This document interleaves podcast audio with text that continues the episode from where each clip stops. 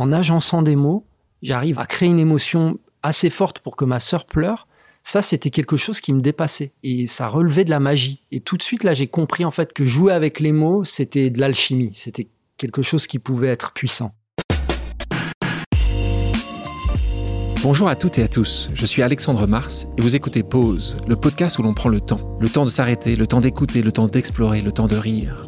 Merci de votre fidélité et d'être de plus en plus nombreux à nous rejoindre chaque semaine. Chaque épisode est l'occasion de marquer un temps d'arrêt pour aller à la rencontre de mes invités. Ces femmes et ces hommes sont des artistes, des chefs d'entreprise, des écrivains, des entrepreneurs, des sportifs ou des activistes. Et ils ont accepté le temps d'une pause de nous livrer les dessous et les secrets de leur parcours. Nous allons parler de réussite et d'échec, d'engagement et de mission, d'entrepreneuriat et de défis. Un moment unique et sans concession pour vous inspirer et vous évader. Vous êtes en pause, soyez les bienvenus. J'entends parler pour la première fois de mon invité du jour quand j'habitais euh, aux États-Unis à New York. Et je viens en France et je passe euh, du temps avec euh, mon, copain grand corps malade. Il me dit Alexandre, tu dois le rencontrer. Ça prend quelques temps, je vais même dire quelques années, et finalement, je le rencontre. Et je me dis, mais c'est quand même incroyable dans ce corps d'avoir autant de douceur, de gentillesse, de talent, d'honnêteté. Et eh bah ben oui, il a tout. Ah, c'est un poète, un rappeur, un écrivain, un chanteur.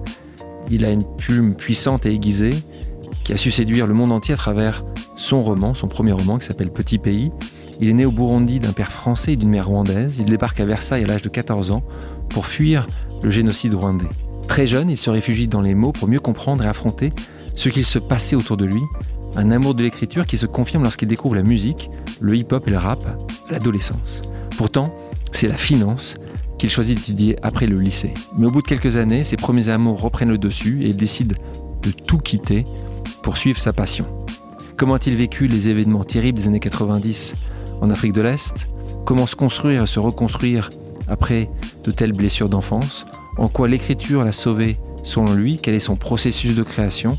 Le temps d'une pause, il revient sur son parcours hors norme en évoquant ses débuts dans la finance, ses inspirations, ses succès musico-littéraires, ses blessures, ses prochains projets et son petit pays. Bonjour Gaël Fay. Bonjour. Comment tu vas? Ça va très bien, merci. On a la chance de t'attraper en vol. Aujourd'hui, tu n'habites plus la France puisque tu as décidé il y a un certain nombre d'années de ça de repartir en Afrique de l'Est, pas au Burundi où tu as grandi, mais au Rwanda. Oui, euh, c'est-à-dire que quand je ne suis pas en tournée euh, ou que j'ai pas un projet qui sort, j'habite à Kigali, ouais, avec euh, ma petite famille. Donc tu as une épouse, Violaine, deux filles. C'était plutôt Violaine, c'était plutôt toi? Non, c'était nous deux parce que moi je suis né, j'ai grandi au Burundi. Ma mère était une réfugiée rwandaise. Toute la famille de ma mère était, était des réfugiés rwandais qui avaient fui les massacres des années 60. donc le Rwanda, je ne le connaissais pas.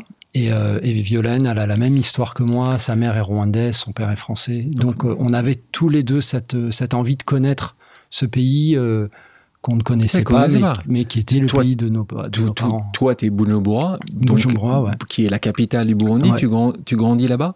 Tu as une petite sœur qui s'appelle Johanna. À quoi ressemble ton enfance? La liberté absolue le, et la nature.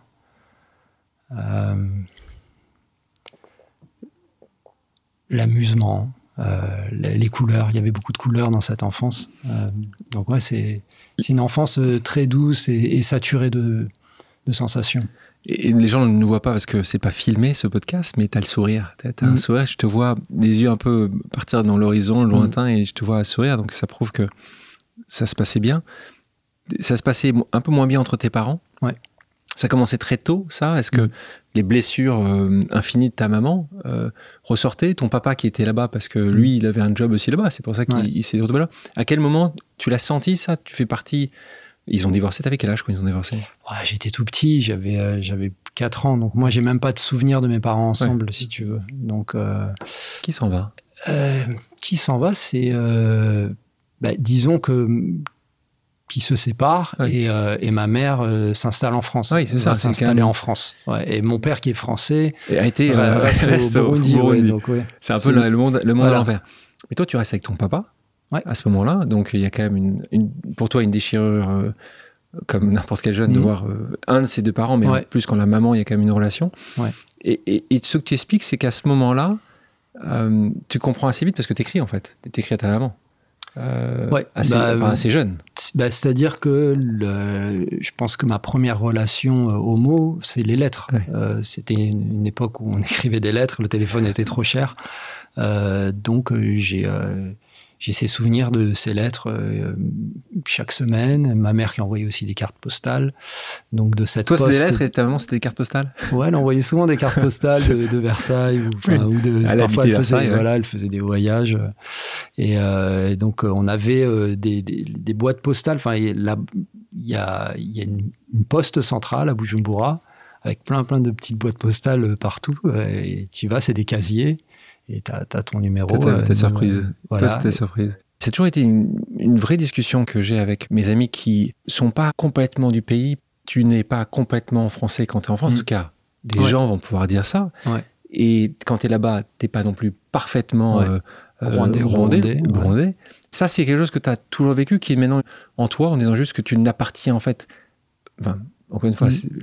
tu sais très bien que c'est pas ce que je pense. Non, mais, je Mais est-ce que comprends tu penses que tu ce côté d'appartenance, Ouais. Ça s'est fait en plusieurs temps, c'est-à-dire que Bujumbura, c'était, disons, comme un, pays à l'intérieur du pays. Euh, Bujumbura, c'est la capitale, les gens parlent français, enfin, parlaient français à l'époque. Euh, euh, Il y avait, il y avait beaucoup de- d'enfants métis. Donc, disons que moi, je m'y retrouvais dans, dans cette ville. euh, J'appartenais à cette ville. Je me rendais compte, par contre, quand j'allais à la campagne, et on y allait souvent avec mon père, parce qu'il travaillait beaucoup à l'intérieur du pays. Euh, ben là, oui, on, on m'appelle le Muzungu, donc le petit blanc. Je sentais qu'il y avait quand même une distance entre un petit Burundais de la campagne euh, et, moi. Euh, il y, a, y a une chose qui a beaucoup joué aussi sur cette distance, c'est la, langue. C'est-à-dire que ma mère est partie très tôt et donc j'ai pas, j'ai pas acquis les, les bases de, du Kirundi ou du Kinyarwanda. Euh, et donc après, j'étais dans une école française, on parlait français à la maison. Donc c'est vrai que c'est une, c'est une langue que je ne parlais pas couramment. Je, je la comprenais. Enfin, mais tu ne je- parlais pas, t'étais, voilà. ouais. Et euh, mais la- moi, mon vrai premier choc, c'était euh, l'arrivée en France, Ouais. effectivement, parce que d'un coup, de, de passer de cette sensation d'être euh, métis ou blanc, et puis être noir dans, dans- voilà dans une société euh, blanche. Là, je me suis dit, mais finalement, qu'est-ce que je suis? Et, euh, et à l'adolescence, euh, c'est des questions qui peuvent devenir euh, ra- rapidement aiguës et problématiques. ouais. On est en 1993, euh, guerre civile déclarée, 94, euh, le génocide, hein, Mm. c'est Ouais. le terme qu'il faut utiliser. Tu as Ouais. 800 000 personnes qui, qui vont être tuées. Les Tutsis. Les Tutsis. On est en face des Hutus. Et et d'ailleurs, c'est marrant parce que moi, je me souviens pour avoir visité ce très beau pays qu'est le Rwanda, et d'avoir passé du temps avec des amis rwandais. Je posais cette question un peu, un peu simpliste Ouais. à mes amis en disant mais c'était après le génocide Ouais. et je dis et toi euh, quelle ethnie? Ouais. et la réponse qu'avaient mes amis était chaque fois la même rwandais et, et je voulais Je pas être te, je te donnerai la même. Enfin, si enfin, aujourd'hui quelqu'un me, me demanderait euh, tu es Hutu Tutsi, je dirais euh, non, je, suis rwandais. Il faut savoir que les catégories de Hutu et Tutsi sont des catégories qui ont été artificiellement fabriquées lors de la colonisation. Donc c'est en ça que que c'est pas des, des catégories pertinentes. Euh, était, euh, était Hutu euh, celui qui cultivait la terre, était Tutsi celui qui avait du bétail, mais c'était euh, c'était euh, c'était des classes sociales et, euh, et on pouvait évoluer dans ces classes. Bon, la, la, la vache était la, euh, on va dire, la valeur, Oui, euh, le- ça- ça- oui, la, valeur valeur absolue, suprême absolue dans, dans la société. Donc celui qui avait les vaches était le riche, donc était Tutsi, mais un, un riche agriculteur pouvait devenir Tutsi euh, en, ayant, en, en ayant des vaches. Et donc dans une même fratrie, voilà, c'était mouvant, c'est-à-dire que c'est pas figé. La colonisation a racialisé en fait la population rwandaise en disant celui qui est grand et mince est Tutsi, celui qui est, qui est petit trapu avec un nez de telle dimension est Hutu, et, et, et a figé euh, ses identités. Et donc c'est en ça que, que c'est complètement artificiel. Et quand on dit ethnie, si on, on, c'est pas dans- une ethnie, c'est même pas. Voilà, en fait, quand tu exactement. tout à l'heure pour le tribu, c'est pas une Ouais. tribu, c'est pas une ethnie en fait. parce que dans les, le- dans les C'est une ethnies, seule classe sociale tu- plutôt. voilà, Oui, euh, historiquement. historiquement, c'est une classe sociale. Avant la colonisation, c'est une classe sociale. Et, et, si tu veux, cette question de l'ethnie racialisée, ça, ça, a été après utilisé politiquement euh, bon, ben, par, la Belgique qui était, le, colonisateur de l'époque, et puis ensuite par les pouvoirs euh, euh Hutus qui, euh, qui, ont, pris le pouvoir à partir des indépendances. Oui, parce qu'il y a plus, de facto, il y a plus de Hutus que Tutsis. Ouais. Et donc, évidemment, dans les élections. Là, je parle du Rwanda, parce que le Burundi, c'est encore, encore, une autre histoire. mais aussi parce que tu avais une immigration qui a fait que c'est devenu une autre histoire. Oui, enfin, il y a la même configuration ethnique, c'est la même histoire de fabrication euh, de, de, voilà, de, de, ces ethnies racialisées.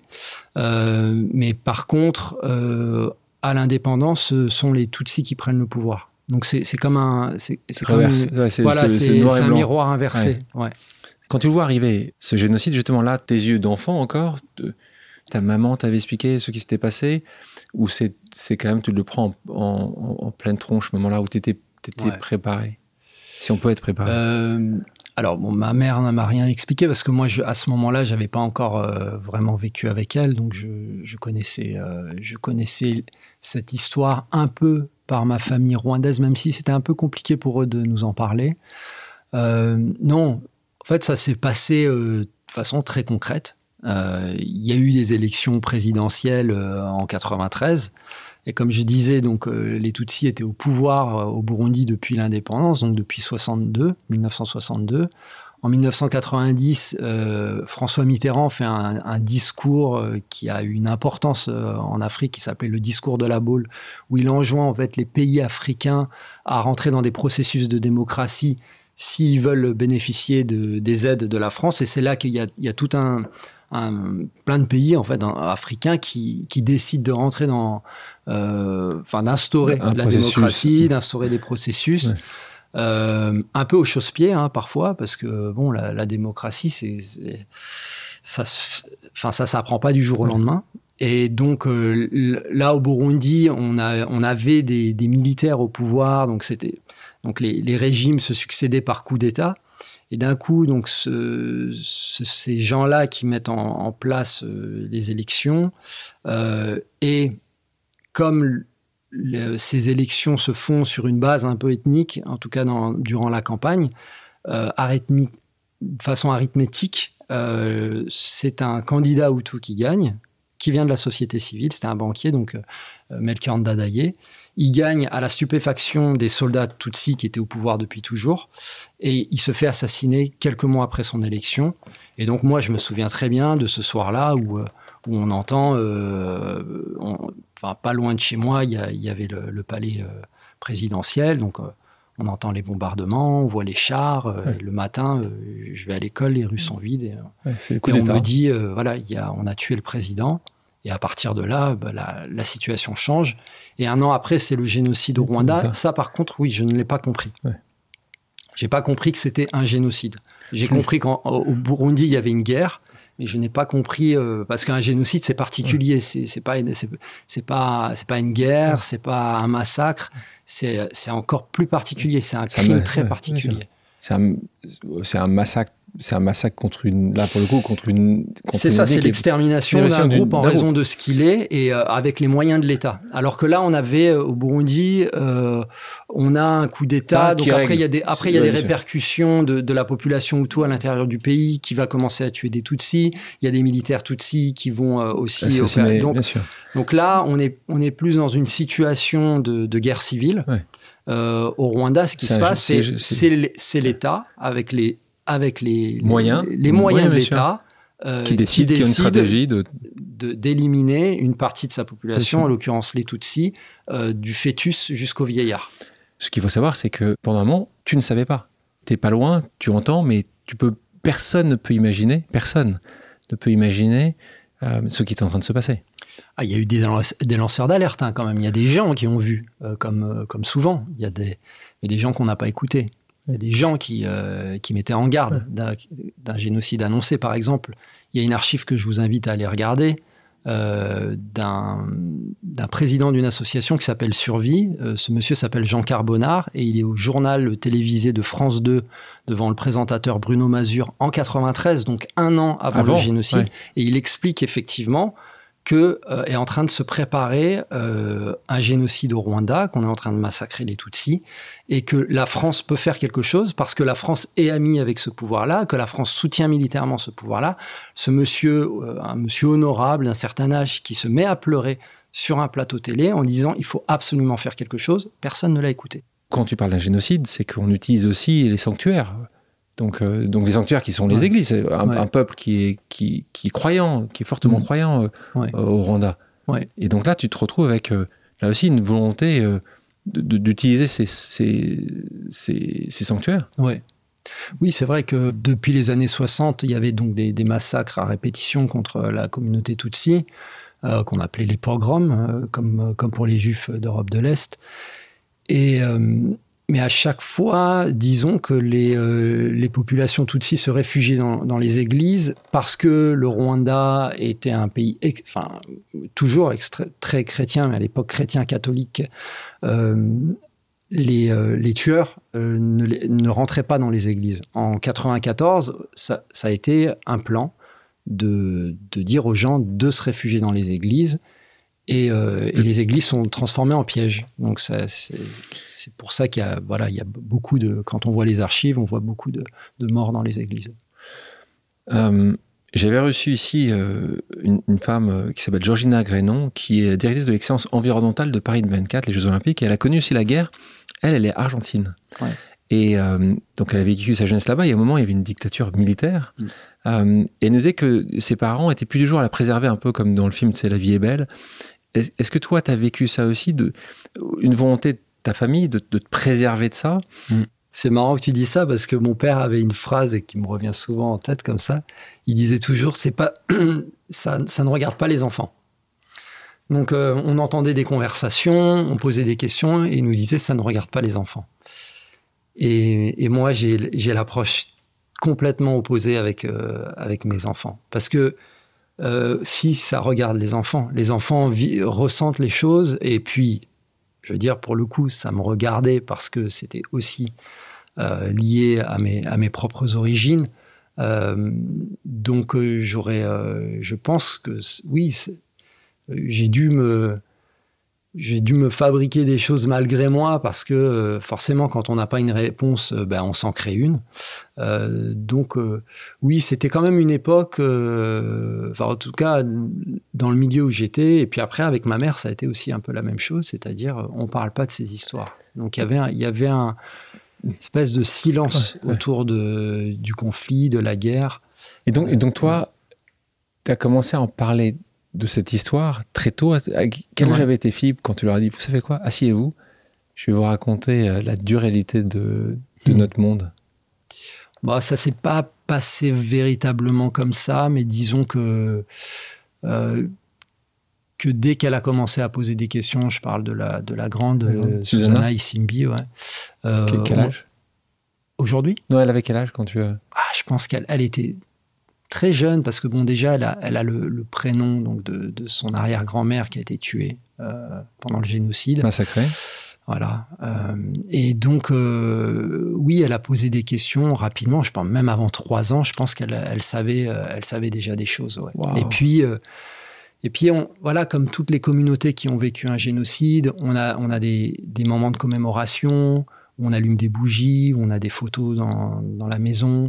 Euh, donc les enfants posent des questions où, où, est, euh, où est ta mère, où est ton oncle, euh, où est ton frère et, donc il y a des familles qui ne répondent pas. nous, on a pris le parti vraiment de, ne rien cacher. Alors bien sûr, on essaye d'adapter les discours. On on va pas parler des, massacres dans, les détails, mais en tout cas de, raconter d'où vient cette histoire. Le plus dur, disons, ça a été la question ethnique, parce que comment quand on, part du principe qu'on est rwandais, qu'il n'y a plus de Hutu et de Tutsi, enfin, c'est comme ça qu'on a envie d'éduquer nos enfants, de ne pas, les éduquer dans, l'ethnisme euh, qui nous a divisés. Euh, mais comment ne pas parler des ethnies euh, quand voilà une partie de la famille a été tuée pour cette raison-là? Donc c'est en ça que c'est toujours complexe.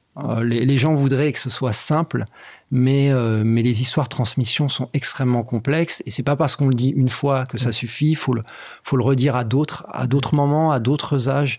les, les, questions je veux dire, même à mon âge, moi, j'aurais besoin que ma mère me, continue de me raconter. Euh, euh, donc, je pense que ça s'arrête jamais.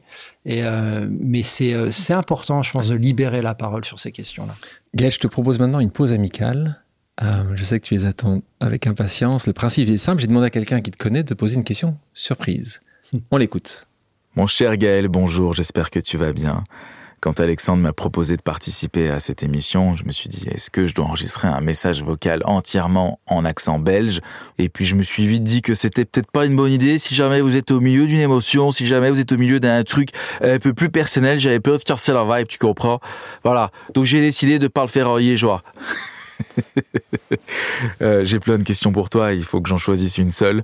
Alors c'était pas facile, mais j'ai repensé à un moment euh, qui m'avait euh, qui m'avait vraiment touché après cette semaine qu'on avait passée ensemble pour le projet éphémère. Je suis rentré chez moi et tu m'as fait un vocal en me disant oublie pas d'embrasser ta mère. Je l'ai vu une minute en vidéo et en la voyant en vidéo, j'ai su qui tu étais. Et c'est peut-être rien pour toi, mais j'ai écouté ce vocal avec ma maman. Ça nous a mis une petite larme à l'œil et et je me suis posé la question, je me suis dit, mais elle est, elle est comment, la maman de Gaël Elle est comment? Parce que tu sais, ma mère, elle était là, tout émue, euh, et les mamans sont toujours très fières de nous, hein, c'est normal. Et je me suis dit, mais comment elle est, la maman de Gaël Et moi, je voudrais que tu m'en parles avec tes mots. Et te dire que, voilà, euh, j'aurais tellement plein de choses à te dire en plus, que je vais garder pour, euh, pour le réel.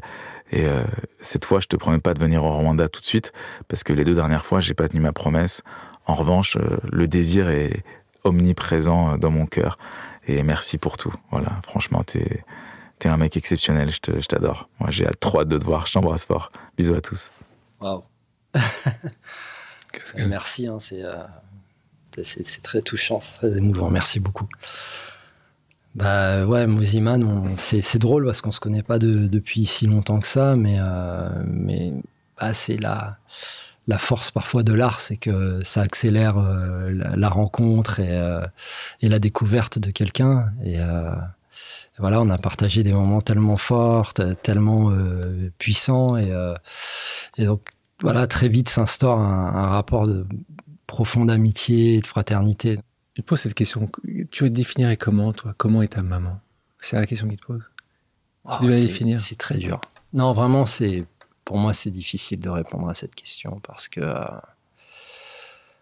Euh, elle était absente déjà Ouais, c'est. Euh, tu la retrouves à 13 elle était, hein. elle était absente et présente aussi parce que, parce que je pensais à elle, je lui écrivais. Euh, donc elle, est, elle était là quand même, on s'appelait. et, mais c'est, ce qui est difficile, c'est que c'est qu'il y, a, y, a, y a un mur de silence qui fait qu'on a. On, se, j'ai l'impression, c'est une impression, mais parfois de, de se connaître sans se connaître. J'ai toujours un espoir d'une d'une possibilité, euh, voilà, qu'on puisse euh, s'asseoir, mais je dirais même pas comme un, fils et une mère, je dirais comme, comme deux adultes qui puissent se parler de cœur à cœur.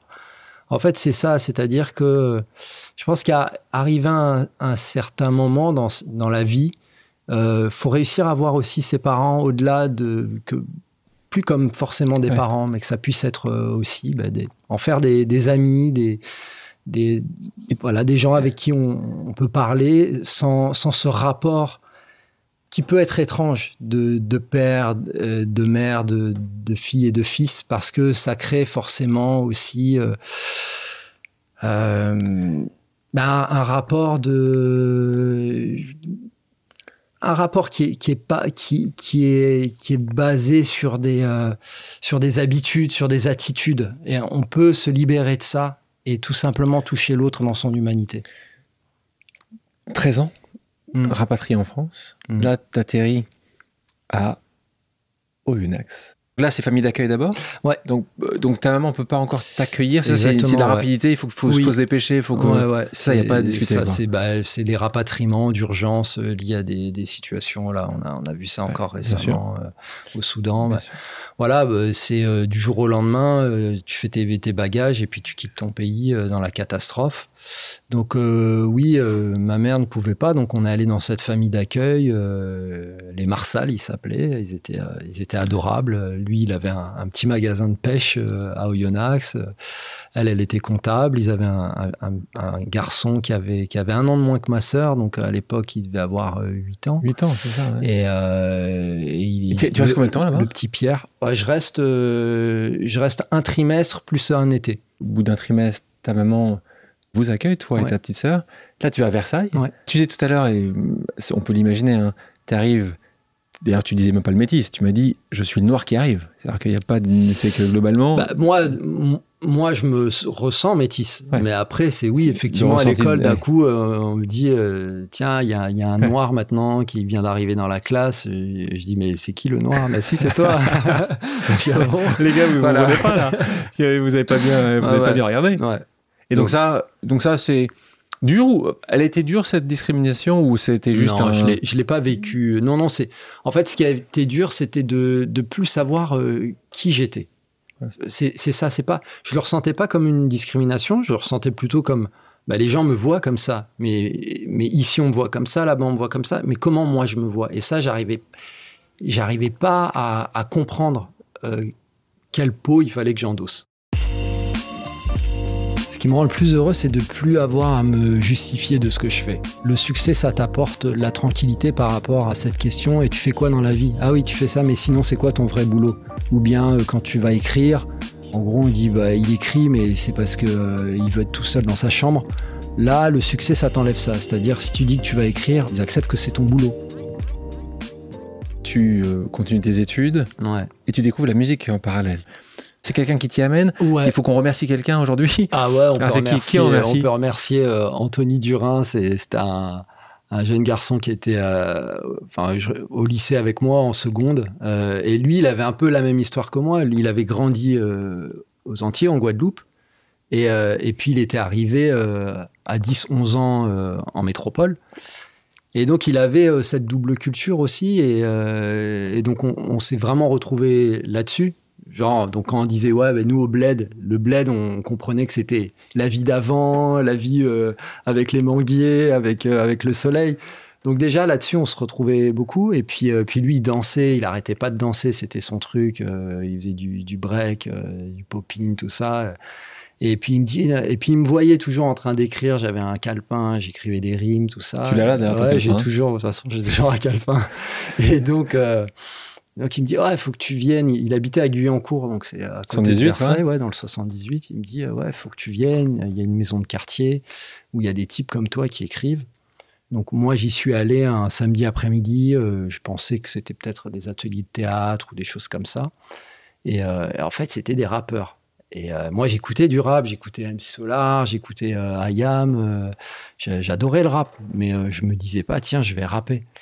Et donc, euh, donc il y avait euh, un, petit groupe de rap qui était là. Et je voudrais aussi remercier euh, ben, Jean-Marc, mais j'ai eu l'occasion de le remercier, qui, est, qui était un, autre Guadeloupéen et qui aussi avait vécu en Guadeloupe. Et puis il y avait euh, Lily aussi. Euh, et ils faisaient quoi C'était eux qui étaient responsables du, centre Non, non, ils, étaient, des rappeurs. C'était le petit groupe euh, de rappeurs qui était là. Donc il y avait le, groupe de danseurs avec Anthony. Il y avait des gars qui, il y avait des, gars qui graffaient. Et puis tu avais les rappeurs. Donc c'était vraiment ambiance b-boy, hip-hop. toutes les cultures étaient, enfin toutes les disciplines étaient représentées. Euh, et, ils me font passer un casting. Ils me disent, euh, bah vas-y. Ah, c'était le euh, premier casting de ta vie. Et ouais, et donc. et, racontes, c'était quoi? Tu t'en souviens? Sur quoi? Ouais, en fait, j'ai fait une chanson. j'ai fait une chanson et alors maintenant Jean-Marc, il habite à, il habite à, enfin, il habitait à Toulouse. Là, il vient de déménager à Aix. Il habitait à Toulouse et sur ma dernière tournée, il est, il est venu. j'ai fait un concert au Bikini et, et, il était là et donc je l'ai fait monter sur scène et il a raconté au public. Et donc, c'était marrant de l'entendre raconter sa version. Il dit, bah, en fait, on, on l'a pris parce que dans son texte, il a mis le mot Blédina. C'est pas vrai. on a trouvé ça génial. Il a fait rimer Blédina avec je sais pas quoi. Et donc, voilà, d'un coup, j'intègre un groupe. Et là, c'est génial parce que d'un coup, bah, moi, je passais mes samedis à Versailles, bah, j'allais au, terrain de basket, mais bon, en gros, j'avais pas, ou j'allais à la bibliothèque, c'est aussi cette époque où j'ai commencé à lire parce que j'avais perdu tous mes potes du Burundi. Enfin, j'avais pas de, moi, mes potes au Burundi, c'était une famille, on était un groupe, on était ensemble. Et en fait, ça me manquait ça. Je, je trouvais pas ça à Versailles. Et, euh, et là, ben, je retrouve cette énergie-là de, on est des frères, on est un groupe, on, on part, tu vois. C'était quelque chose de. Et donc tous les samedis, on se voyait. Et voilà, on a écumé euh, tout le 78, euh, Trappe, Elancourt, La Verrière. Euh, euh, voilà, et on allait rapper partout, on faisait des petits concerts de quartier, euh, et je découvre vraiment la, la enfin, je découvre le hip-hop, quoi. C'est, ça devient, euh, ça, me, ça me rentre dans les veines, quoi. Ça, ça devient une passion. qui quand tu parles de passion, qu'est-ce qui te plaît à ce point-là dans le Alors moi, je suis, je suis fan hein, du hip-hop, mais qu'est-ce qui te plaît? C'est quoi? C'est le message qui est porté? C'est, c'est, c'est la culture, culture assez américaine. Et, et c'était un peu tout, mais qu'est-ce qui, si tu dois définir aujourd'hui, quand tu regardes avec tes yeux de, mm. de lycéen, qu'est-ce qui te plaît autant que ça? Mais c'est que tu transformes euh, toute l'énergie, même la mauvaise que tu as en toi, en positif.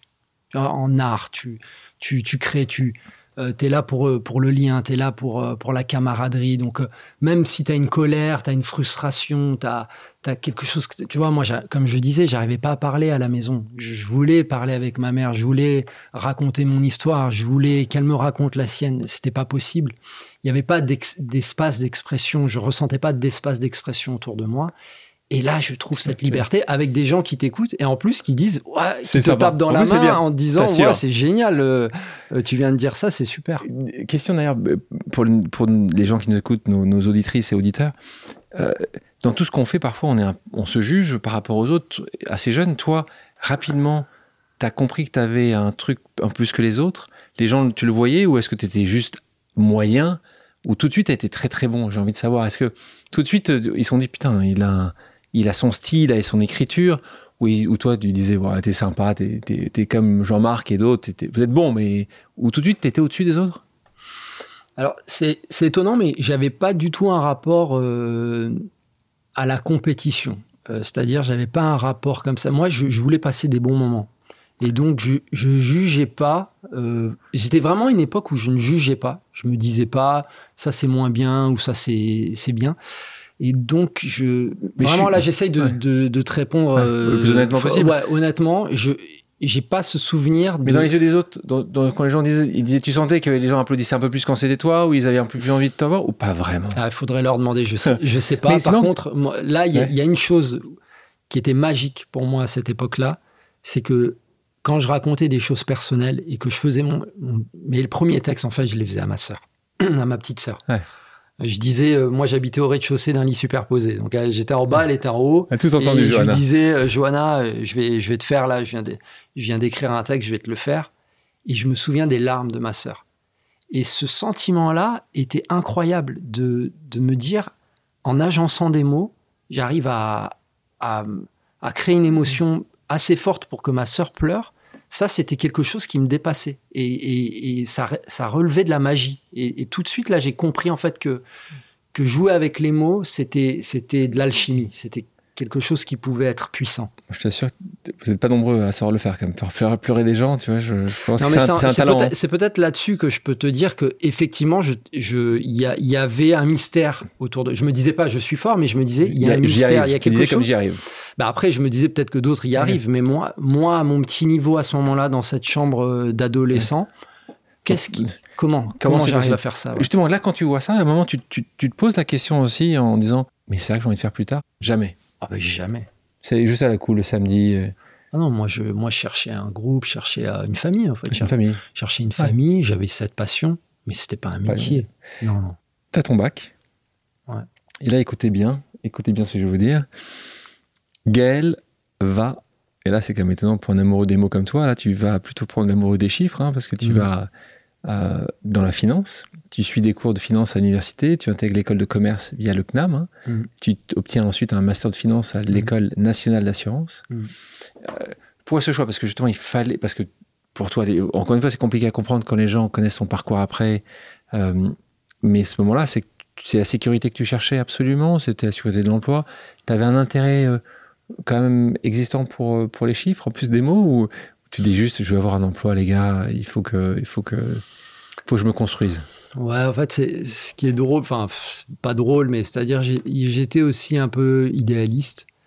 Et, et, je me souvenais que quand on avait quitté le, le Burundi, on s'était juré avec une bande de copains qu'on allait revenir reconstruire le pays. Voilà. Et on s'était dit, on allait être des grands Boana, c'est-à-dire qu'on allait revenir pour devenir des ministres, pour devenir des directeurs de, de, grands groupes. Et euh, parce que on se disait, nous, on est les petits privilégiés, on a été à l'école française de Bujumbura. Euh, la grande majorité des Burundais ne savent ni lire ni écrire, et nous, en plus, on part à l'étranger, on peut, on peut faire des études. Il y avait un, texte de rap que j'écoutais beaucoup qui s'appelait euh, Blessé dans mon ego de la rumeur. Euh, et c'était, il y a Ekoué, le rappeur, qui dit ça. En fait, c'était vraiment la mentalité et dire on t'envoie pas en Europe pour, pour que tu joues à l'américain et, que tu fasses du rap, mais pour que tu pilles les études et que tu te dépenses en faculté et que, et que tu reviennes avec des diplômes. Et donc, j'avais quand même une espèce de, de, sentiment de responsabilité.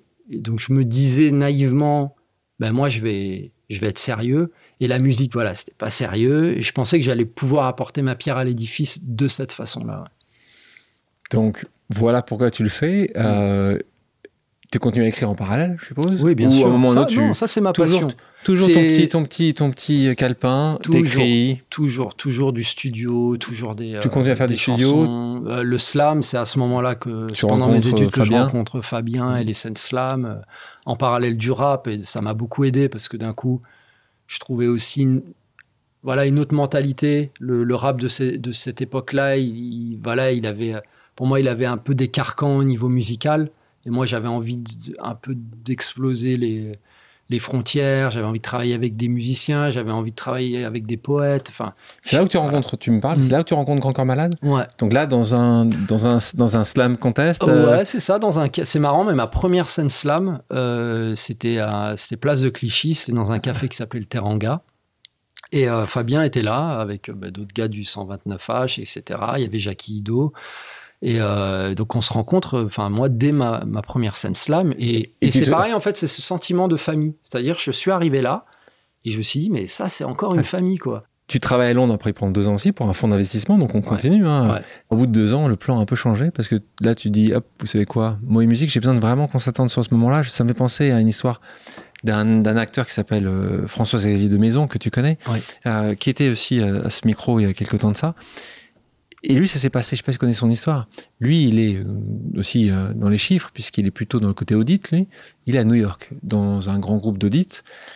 Et euh, c'est l'année où les avions, tu vois... en septembre. En septembre, les, avions vont dans les tours. Et là, il se pose cette question-là. Et lui, sa passion absolue à l'époque, c'est d'être acteur, de faire rire les gens en particulier.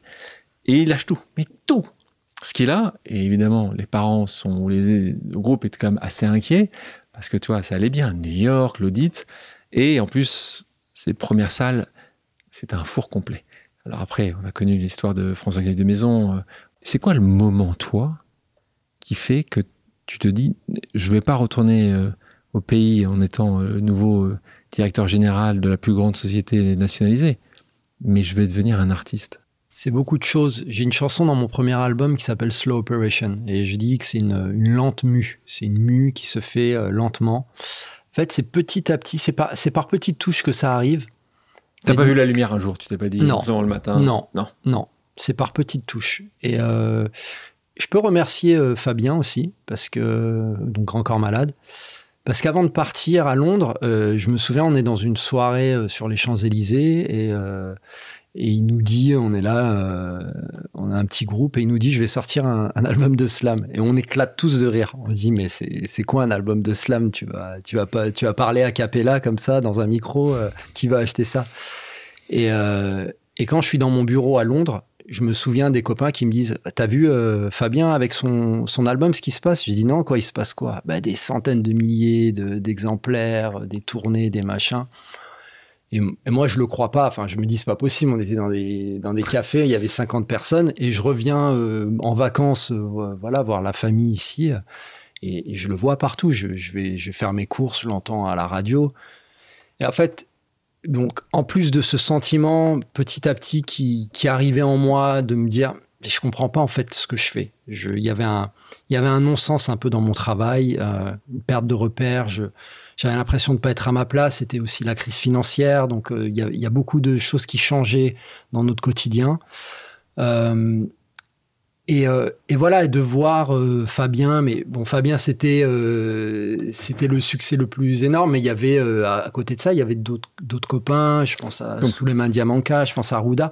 Et donc, tu me dis, c'est faisable. Je me dis, en fait, moi, c'est pas un, un, succès que je veux, c'est j'ai envie de faire un album. Ça serait tellement dommage de vivre avec des regrets. C'est ce que je me dis. Ah, tu dis ça encore Regrets, quoi. Tu, pas, pas de regrets, impossible. Ah, c'est à ce moment-là, je me dis non, faut faut pas de regrets, tu vois. As... Mais t'en parles à qui? Parce que ta maman t'en parle pas, ton papa pas forcément. Non, non. T'en parles à qui? J'en parle à j'en parle à ma à Violaine, donc à ma chérie. T'étais déjà avec Violaine? Voilà, et j'en parle euh, à, à mon meilleur ami qui s'appelle Shaheen, qui, qui, bossait aussi dans la finance euh, à, à, Londres. Et euh... Shaheen, il veut devoir partir. Oui, non, non, non. Et les deux, ils disent quoi? Alors, euh, Violaine, elle, me dit, vas-y. Alors, elle, euh, elle, elle, comprenait même pas pourquoi je faisais ça. La finance. Non, Shane, je pense qu'il était, mais il était peut-être un peu plus cartésien, mais après, il avait pas tort. Mais euh, il me disait, non, économise beaucoup plus, euh, travaille quelques années et assez d'argent, comme ça, tu auras un matelas et puis tu, voilà. Et je lui dis, non, c'est pas possible. Et c'est quoi le conseil que tu donnerais aujourd'hui à nos auditrices, nos auditeurs? Qui hésitent à un moment ou un autre, qui, qui disent, tiens, c'est ça ma trajectoire, c'est ce que je fais aujourd'hui, mais j'ai autre chose. Moi, je le sentais. Franchement, je, je sens, j'avais une énergie euh, à revendre. Je, je, sentais que cet album existait en moi, il était là. Euh, et, euh, et, en fait, je me disais, il y a que la peur qui m'arrête. Et mais c'est une peur irrationnelle. Lui dire au pire, qu'est-ce qui se passe? Au pire, je, je sais pas, je vais, je vais dormir sur le canapé d'un copain, je vais devoir bosser au McDo, mais enfin, j'en sais rien. Enfin, en fait, il se passe. En vrai, tu vois, j'avais pas d'enfants à charge. Peu de risque, J'avais pas de risque. Et donc, je comprenais pas. Euh, déjà, dans ma boîte, je voyais beaucoup, beaucoup de jeunes de mon âge qui avaient plein d'autres projets. Et, euh, j'en voyais des plus âgés qui avaient des projets depuis des années et, qui sautaient pas le pas. Et je me disais, non, je me rappelle, il y avait un gars en face de moi, il s'appelait Andy. Andy, il rêvait d'être kiné pour, euh, pour les chevaux. Pas, il parlait souvent de ça. et, mais euh, ça faisait dix ans apparemment qu'il en parlait dans la boîte. Et, euh, et, parfois, je le regardais devant son écran en train de manger son, son sandwich euh, triangle là. Et je lui dis non, j'ai pas envie d'être Andy parce qu'il avait 10 ans de plus que moi. J'ai pas envie d'être Andy quoi. Il y a, y a, rien qui peut qui peut m'arrêter. Et donc tu te bats. Ouais. Et puis il y, y, avait il y avait Jacques Brel. Le monde sommeille par manque d'imprudence. Le monde sommeille par manque d'imprudence. Cette phrase, je la, répétais, je la répétais tout le temps quoi. En fait, je me disais, je faisais tout dans les clous, j'ai fait tout comme on m'a dit de le faire. petit enfant parfait. C'est ça. En plus, je me souviens de ma mère qui, m'accompagne à l'Eurostar euh, un, week-end où je viens à Paris et puis elle me raccompagne à l'Eurostar et puis je suis avec mon, petit costume, etc. Et je suis dans cette période où vraiment je, je me demande ce que je fais là, quoi. Et, elle me dit, je suis fier de toi. Et c'est la première oh, fois que ma mère me dit, je suis fier de toi. Oh là là. Je lui dis, c'est marrant de se sentir aussi vide et de recevoir des paroles aussi. Euh, aussi puissante de sa mère. Et il dit non, là, il y a, y a, y a, quelque, y a quelque chose qui va pas. Voilà. 2009, donc tu formes le groupe Milk, Coffee and Sugar avec Edgar Secloca. Mm. Tu euh, sors un album qui, a, qui est nommé euh, Découverte du Printemps de Bourges. Alors là mm. aussi, ça, c'est. Printemps de Bourges, c'est grand. Un, un, un, autre festival, un des grands festivals. Il y en a beaucoup qui se sont développés depuis, mais c'est à l'époque, il y en avait moins qu'aujourd'hui. Printemps de Bourges est extrêmement connu. Euh, grande première reconnaissance. Là, tu, tu te dis, tiens, c'est facile. T'arrives, tu sors ton premier album, euh, es mis dans les non, festivals. Non, pas facile. On travaillait, mais comme des fous, quoi. On travaillait, mais vraiment euh, Mais tu c'est normal, toi, que tu sois que tu sois reconnu. Il y a beaucoup de gens, je peux t'assurer que on en connaît toi et moi énormément, qui font, qui font un album et qui ne vont jamais être invités dans un festival, ne vont jamais être nommés. Euh, toi, tu fais quelque chose, c'est rapidement, donc tu te dis, en fait, c'est énormément de travail. C'est pas ça que je te dis, mais le succès est rapidement là. Le succès. On bah s'entend. Oui, euh, non, mais c'était un succès dans le sens où on en vivait, quoi. C'est-à-dire qu'au bout d'un an, tu vivais déjà ton, ton, était, travail. Euh, voilà, on, on, avait notre statut d'intermittent et on pouvait se dire, euh, on paye le loyer avec notre rap, quoi. Et ça, pour moi, ça c'est c'était la grande victoire. Je, gagnais quatre fois moins qu'à Londres, mais je veux dire, pour moi, c'était une victoire de fou parce que ça avait du sens.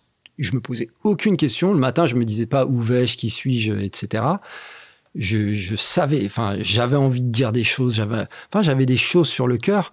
Et, en fait, tout, tout était, tout allait de soi. Mais après, voilà, c'était découvrir un nouveau monde. la musique, c'est difficile aussi. mais il y avait la camaraderie. Moi, ça, ça m'a toujours aidé de façon les relations humaines. Si on, j'aime cette idée d'être d'être des frères, des sœurs, et, on, et on y va, on est une famille. 2013, premier album solo. Alors là, ça y est, la famille euh, existe un peu moins, parce que tu étais parti avec quelqu'un, ça te donnait un peu confiance aussi. Là, premier album solo, tu me rappelles comment il s'appelle? Pili Pili sur un croissant au beurre. Ouais, bon, il faut, tu vois, je pense qu'en marketing, tu avais peut-être des améliorations quand même à faire. Ah non, je trouve ça génial, moi, comme titre. et, tu et là, il y a un, label qui signe, hein, un label très mhm. connu, Motown, c'est la partie française, qui appartenait à quel grand groupe d'ailleurs? Mercury, euh, Mercury? Universal. Donc, euh, et là, tu commences à, sur ce projet-là qui commence à, prendre de l'ampleur, hein, euh, compositeur Guillaume Poncelet, mmh. euh, on en reparlera, ou, quelqu'un qui a continué à te suivre et qui continue à suivre tout le temps, chanteur angolais Bonga, ou encore Ben l'oncle Soul. Le processus de création de cet album, comment il se passe? Il est très long. Il est très long parce qu'il est très ambitieux. Là, je, veux réunir, je veux raconter ma vie en, en 15 chroniques autobiographiques et je veux pas le faire depuis un studio euh, parisien je veux aller à Bujumbura, je veux aller à Kigali, je veux, je veux être à Paris, je veux avoir euh, tous les musiciens avec qui je rêve de travailler. Donc il y a 30 musiciens, il y a, il y a beaucoup d'invités, il y a, il y a Bonga, il y a Ben l'Oncle Sol, il y a Tumi Molekan, il y a Julia Sarr, il y a Ousmane Danejo.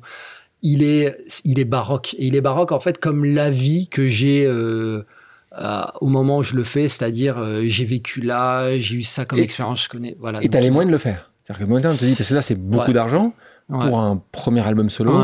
Et ils te disent, on a conscience, on le fait. Alors là où je suis fier, c'est que j'avais créé mon label avec, euh, bah, avec Edgar. Et, euh, et, donc, on a, on a autofinancé notre album.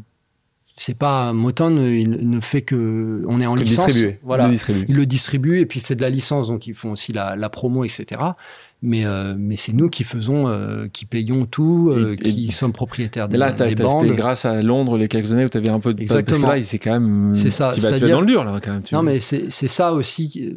J'ai toujours essayé de, de, transformer même parfois des, des, expériences où tu te dis que c'est des expériences que tu vois qui n'ont pas été heureuses, mais les transformer en positif. Moi, j'essaye toujours de faire ça. Et ces deux années à Londres, je me suis dit, bah, et puis, et puis mes années d'études, je me suis dit, bon, il y a au moins une chose que j'ai appris, c'est à lire des textes de loi, à, lire des, tableaux. Euh. donc, euh, si, si je fais de la musique, j'ai envie d'être propriétaire de ma musique, j'ai envie d'avoir mon label, euh, j'ai envie de comprendre le business dans lequel je suis. Je vais pas signer en artiste chez Universal et ils vont s'occuper de tout. Donc, en fait, j'arrive vraiment aussi quand même avec une casquette d'entrepreneur. Là, justement, comment tu fais Explique-nous, encore une fois, pour les gens qui, nous écoutent, qui, te suivent et qui t'adorent, le processus de création, c'est tout le temps un peu, c'est qu'à un moment ou à un autre, tu t'échappes pendant euh, deux mois et t'écris, c'est, le soir, c'est le matin, euh, ça dépend, c'est la même chose depuis, euh, depuis 15 ans, raconte-moi. Ben moi, j'ai beaucoup de calepins, donc je prends des notes tout le temps. Après, pour écrire vraiment, aller de A à Z sur un texte, j'ai besoin de solitude et de m'enfermer. Donc pendant longtemps, j'ai pas eu de chambre pour moi, enfin de, comme euh, comme dit Virginia Woolf, de, chambre à soi. Donc euh, souvent, j'ai écrit beaucoup dans la voiture. Je descendais dans le parking parce qu'il y avait les, enfants euh, dans l'aappartement, vivaient dans un petit appart. Donc j'écrivais voilà dans la voiture, comme plein de, rappeurs ont fait, hein, parce que le, son est très bon dans la voiture. Tu, mets ton instru, tu as, les bonnes basses c'est bien insonorisé. Et tu peux faire ça à n'importe quelle heure, tu déranges personne. Euh, et puis euh, voilà, après ça c'est la partie très solitaire de l'écriture. Mais ensuite il y a la partie musicale où là je suis avec les musiciens. Moi, bien sûr je compose un peu, je viens avec des idées de mélodie, etc. Mais euh, je travaille, j'ai toujours voulu travailler avec des musiciens, des gens qui ont vraiment étudié ça, parce que j'avais pas envie d'un coup de me dire je vais devenir aussi musicien. je me dis non, déjà l'écriture ça prend suffisamment de temps, c'est beaucoup. Euh, j'ai pas, en fait, j'ai pas le temps d'acquérir aussi de, toutes ces expertises musicales. Et avec ces musiciens d'ailleurs, hmm. comment vous, vous, comment vous, vous choisissez? Euh, Là aussi, quand on te voit sur scène, les hmm. musiciens, on parlait soit du compositeur, on parlait Guillaume Poncé. Comment vous choisissez? Est-ce que tu t'es souvent trompé euh, dans tes choix? Est-ce que maintenant tu deviens meilleur au fil des années en disant juste ça va fitter, que ce soit celui qui va t'accompagner sur une tournée? Il y a des choses que tu regardes rapidement. Hmm. Ils sont tous talentueux, ils sont, c'est des bons musicos. Mais qu'est-ce que tu regardes de plus, toi? Non, mais ce qui est marrant, c'est que au départ, ben, c'est moi qui allais draguer les musiciens. J'allais voir les musiciens, et puis le rap avait vraiment tellement mauvaise presse auprès des musiciens. Euh, ils étaient. Enfin, c'était une époque euh, quand même. Euh, moi, quand j'ai commencé, où, en fait on disait que c'était pas de la musique, que le rap c'était pas de la musique, et les musiciens ils disaient ben non, on va pas jouer des boucles. Et non, moi c'est la rencontre avec Guillaume hein, qui, a, qui, a, vraiment beaucoup joué, Guillaume Poncelet, que j'ai rencontré en rentrant de Londres. Et lui. Tu rentres où, lui?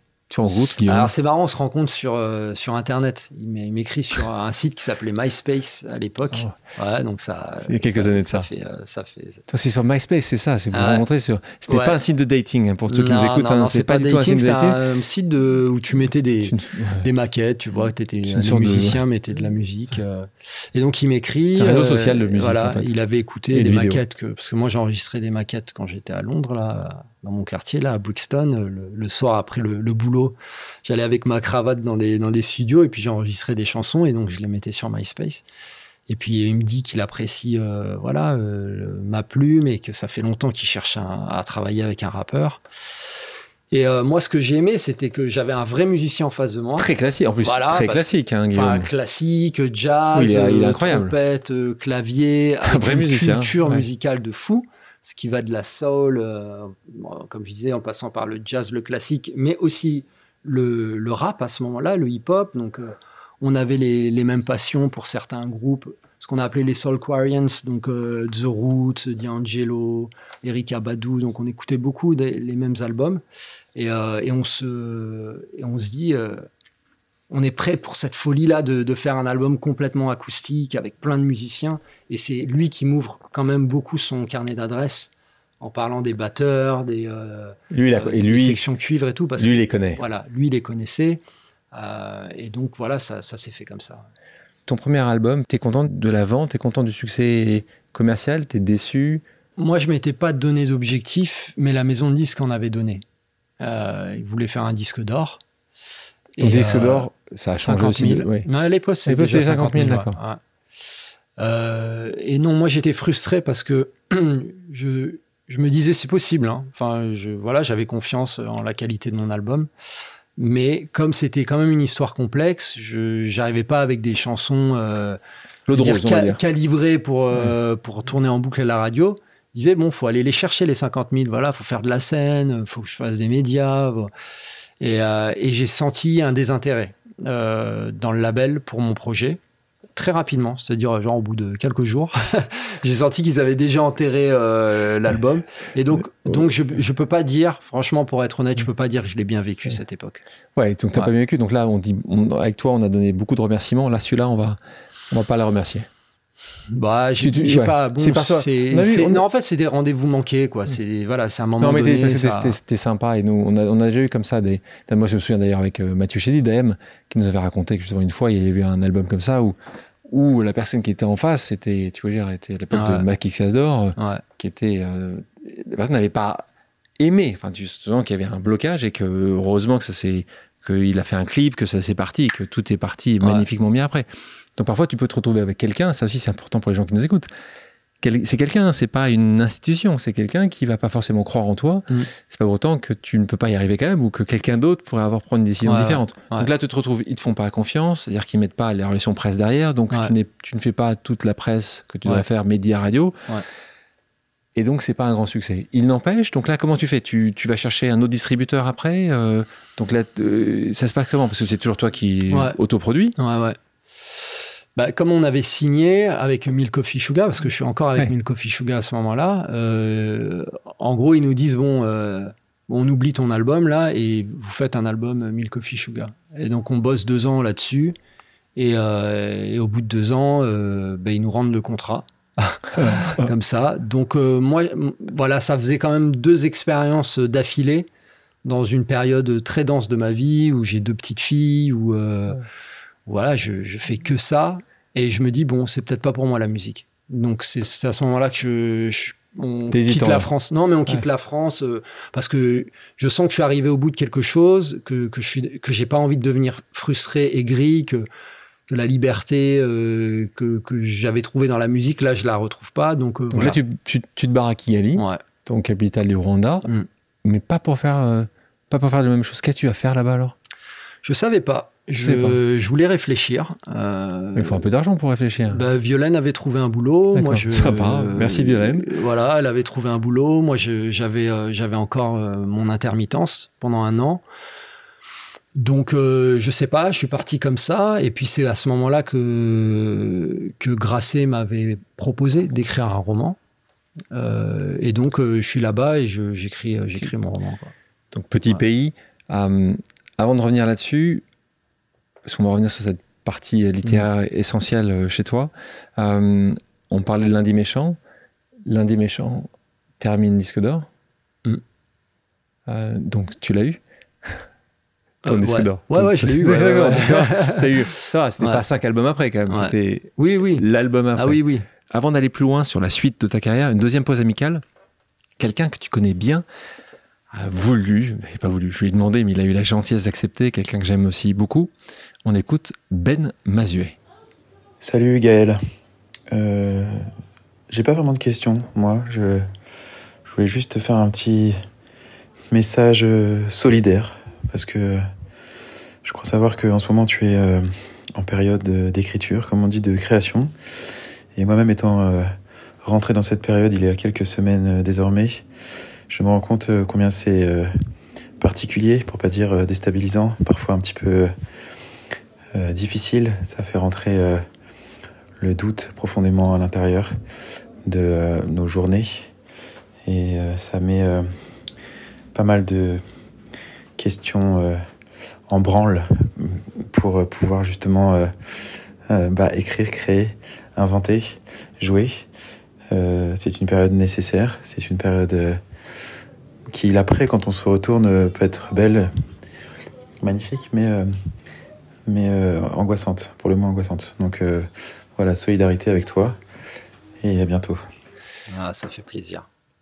Bah, en fait, ça, ça me fait plaisir parce que parce que j'ai l'impression avec avec Ben et Fabien pour une autre raison parce qu'ils ont vraiment c'est vraiment des des tempéraments très très différents, mais mais de partager euh, un- une manière de vivre. Et euh, c'est vrai que ben, le voilà la vie que j'ai euh, c'est pas je peux pas en parler avec tout le monde. Euh, enfin je peux en parler avec tout le monde mais tout le monde ne ressent pas de l'intérieur. Et je sais ce, ce que raconte Ben. Moi je le vis de l'intérieur. Et donc quand on c'est très profond en fait quand on quand on a des discussions ensemble c'est euh, c'est fabuleux parce que on se comprend euh, on, on- on se, on se comprend au mot près dans la sensation voilà donc euh, merci merci, Ben Ouais, merci Ben. Et puis c'est une question, c'est une question, c'est une question, c'est du Ben dans le texte. Ouais. Et puis la manière dont, Ouais. dont il l'amène. Et puis voilà, je suis content aussi, c'est, je, je l'apprécie beaucoup et j'aime beaucoup évidemment énormément sa musique. La bonne nouvelle, c'est qu'il est également en processus de création, donc on va avoir la chance d'avoir certainement euh, un nouvel album. L'ancien c'était Paradis, et puis un grand succès également. Euh, le doute est toujours présent chez toi? Dans ce processus de, de Bah oui, création? oui, oui, oui, C'est le- obligatoire, non? Bah ouais, c'est obligatoire. Après, je sais que ça peut agacer des gens qui pensent que c'est des postures, etc. Donc, euh, c'est pas toujours agréable d'en parler. Voilà, parce que ah, tu doutes, tu doutes, mais euh, on s'en fiche que tu doutes.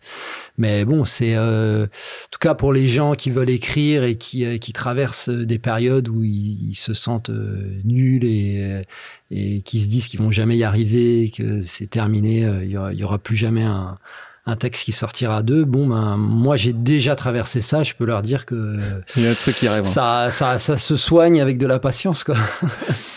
T'as eu, t'as eu ce moment-là, toi, où, où, où t'as été sec Ouais. Ouais Bien sûr. Bien sûr. En fait, c'est pas tant. C'est que je suis pas sec. C'est-à-dire que j'ai j'ai toujours. euh, Il y a toujours quelque chose que j'ai envie de raconter. J'ai des choses en moi. Mais je n'arrive pas à trouver l'angle. Pour moi, le plus dur dans l'écriture, c'est l'angle. C'est comment tu racontes la chose. Voilà, c'est pas. C'est un peu la, la différence entre euh, entre les événements et l'expérience. Je veux dire, dans la vie, on a la vie, on a tous des événements. Et nous, euh, voilà, un jour on a ça, un jour on a ci. Mais l'expérience, c'est la somme des événements. Ça, ça crée une, une histoire. Et, et donc c'est pareil l'écriture. C'est pas parce que j'ai envie de parler de ceci, de cela et de cela que ça, que ça, fait une histoire. Ça fait une histoire. Pendant la scène, un instant, je parlais tout à l'heure de Chaloupé. là, on l'entend, tu es calme. Quand les gens te connaissent, ils te voient calme. Et puis, je parlais de M, Mathieu Chédid. C'est un peu le même caractère. Mathieu, calme, voix posée. Pour ceux qui écoutent le podcast, qui écouteraient le podcast pause avec Mathieu Chédid, vous allez voir. Sur scène, hmm. l'un et l'autre, vous êtes, on dit souvent des bêtes de scène, c'est un peu trop associé à Johnny Hallyday, mais c'était une idée. C'est quoi cette transformation, Gaël? Ça a toujours été comme ça C'est tu mets un, un costume, tu te changes, c'est toi, c'est toi justement qui qui est pas le gamin raisonnable et qui hmm. dit tu sais quoi c'est fini là je suis pas raisonnable hmm. c'est mon environnement. Ouais mais c'est ça c'est ma personnalité aussi. J'ai aussi le feu je suis un lion quoi j'ai le feu en moi quoi tu vois. Ah je suis un, mec, du mois, je suis un mec du mois d'août. Non mais je veux dire mec du mois d'août. ça je savais pas alors. Tous les mecs du mois d'août euh, non mais je veux dire tu vois t'as bon, non je, te dis ça parce que je, suis entouré de gens qui, qui écoutent qui, qui adorent l'astrologie mais euh, euh, mais non mais c'est juste que ça fait partie aussi de ma personnalité ça, c'est certain. il y a une euh, personnalité et, et une Encore une fois, je prends un exemple mm. de Mathieu Vous êtes sur scène, vous êtes. Et dernier, euh, dernier concert que je suis venu voir où tu étais avec euh, les copains Grand Corps Malade et Ben Mazué. Et en fait, ils se moquaient un peu de toi parce que tu t'en souviens sur scène, ils disent juste Bon, mon pauvre, mon pauvre, mon pauvre Gaël, toi qui est pas très à l'aise sur scène, qui sait pas trop danser, et tu vas du côté gauche au côté droit, tu montes on, voilà, on, voit, on te voit beaucoup. Ouais, Mais t'aimes ça, tu kiffes absolu ben Tu sais, c'est Oxmo qui, euh, qui, euh, qui on lui posait la question par rapport à moi. Il dit c'est son pays de la liberté. Et il a raison, c'est ça. Je, c'est mon pays de la liberté. C'est Oxmo la, la scène. ça. Ouais, ouais, ouais.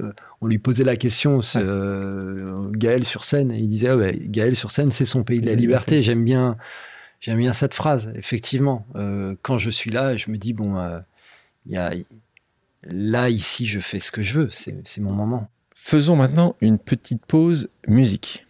Des questions simples, des réponses courtes. Quel est le moment sur scène qui t'a le plus marqué? Euh, C'est un festival euh, qui s'appelle euh, Festival du bout du monde.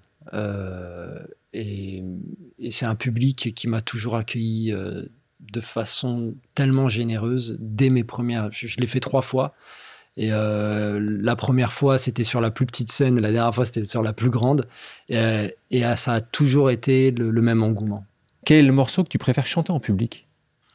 Le morceau que des gens aiment, je sais pas. ouais, Chaloupé, c'est bien. Chaloupé, tu l'aimes ouais, c'est bien parce que ça réunit tout le monde et. Et puis c'est un, un, morceau, on arrive à danser, à écouter les paroles en même temps, ce qui n'est pas toujours évident. et donc, ouais, c'est un, un, bon moment. Ouais. ouais. L'album que tu peux écouter en boucle Pas le tien, hein, Ouais, ouais, bien sûr. euh, je sais pas, n'importe quel album de Shadé. À Shadé? Ouais. La chanson que tu aurais aimé écrire? Euh... Tu dis qu'est-ce qu'il est, qu'est-ce qu'il est fort quand tu dis ça? Ou qu'est-ce qu'elle est fort quand tu dis ça Tu dis waouh Full sentimental d'Alain Souchon. Ouais. ouais. Ouais, full sentimental, je trouve ça extraordinaire. Les mots, c'est les mots, la mélodie, c'est le tout, c'est le package ah, complet. C'est tout, mais les mots, c'est incroyable, quoi. Oh là là, la vie en rose. Déjà, juste le oh là là, la vie en rose, euh, la vie qu'on nous propose. Et puis, il y a, y a, plein de. Donc, tu as l'impression qu'il dit oh là là, mais en fait, non, c'est oh là là, la vie en rose. Et puis, euh, et, puis, en fait, il y a, y a, tellement. Ce qui est fort, c'est qu'il a. Euh, euh, c'est qu'il y a plein de références et, euh, et puis c'est beau cette, cette façon de, de, lui qui, de nous dire qu'on est une foule sentimentale. Enfin, c'est, c'est rare parce que. C'est Souchon qui l'a écrit, qui écrit, tu sais? Ouais, je pense que c'est lui. C'est très beau parce qu'en plus, c'est, euh, c'est une critique de la société de consommation. Mais, mais en ayant de la tendresse pour, le consom enfin, pour les consommateurs que nous sommes.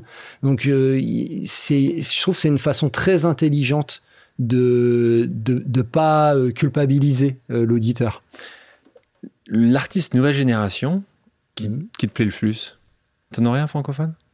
Ouais, ben euh, là, il y a Loubiana, une, jeune chanteuse belgo-camerounaise qui, qui, joue de la, la kora et j'aime beaucoup. Et celui avec qui tu aimerais de collaborer? Un artiste dans le monde, tu dis juste j'aimerais collaborer Oh, il y a le sourire. Kendrick. Kendrick Ah, Kendrick Lamar, ça. Non, mais là, je te parle d'un rêve. Je sais que ça. Et pourquoi pas? Non, Arrête. non, mais je- non, non, mais je. Pourquoi pas Tu sais, Bah euh, oui. j'ai j'ai euh, travaillé avec Bonga, avec Harry Belafonte. euh, je- Ah, tu vois, c'est du des gens pour moi. euh, c'est- C'était des Ouais, des gens inatteignables. Donc euh, non, bien sûr, bien sûr, pourquoi pas. Non, je dis Kendrick parce que c'est vrai que bon, c'est ces derniers albums, ont- pour moi, sont, sont quand même euh, des, des sommets de, du rap, quoi. Et Ah. s'il y en a un autre francophone, qu'est-ce que tu, qui tu mettrais? Bah, Alain Souchon.